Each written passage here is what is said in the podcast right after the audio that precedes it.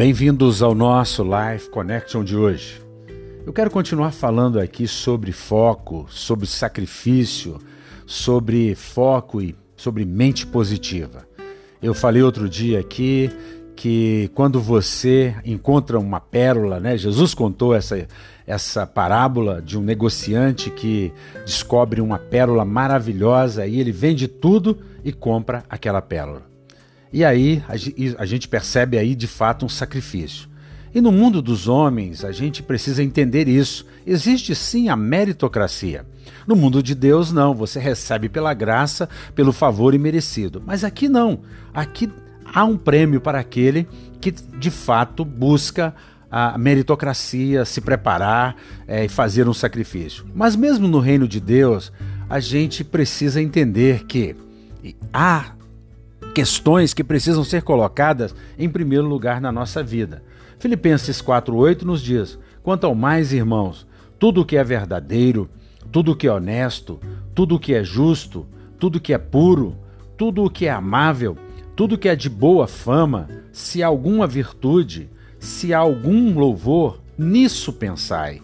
Em outras palavras, o nosso sacrifício hoje, depois da cruz, no que diz a questão espiritual, é ter a mente de Cristo. É conhecer a mente do Salvador, do Machia para nós que acreditamos dessa forma. E assim fazendo, nós então é, vamos sim passar por lutas, por dificuldades, mas nós vamos alcançar os nossos objetivos, porque sabemos que em Cristo somos mais do que vencedores, por meio daquele que nos amou e que sua vida entregou por nós. Você pode até não entender desta forma, mas você não pode negar que Jesus tem respostas para a psique humana, tem respostas para a vida humana, tem respostas para os dilemas da nossa vida. E aqui nós vemos Paulo nos dando esse ensinamento maravilhoso. Nisso pensai. Pensai nas coisas do alto. Pensai naquele que criou todas as coisas. Pensai naquele que conduz a nossa vida com maestria.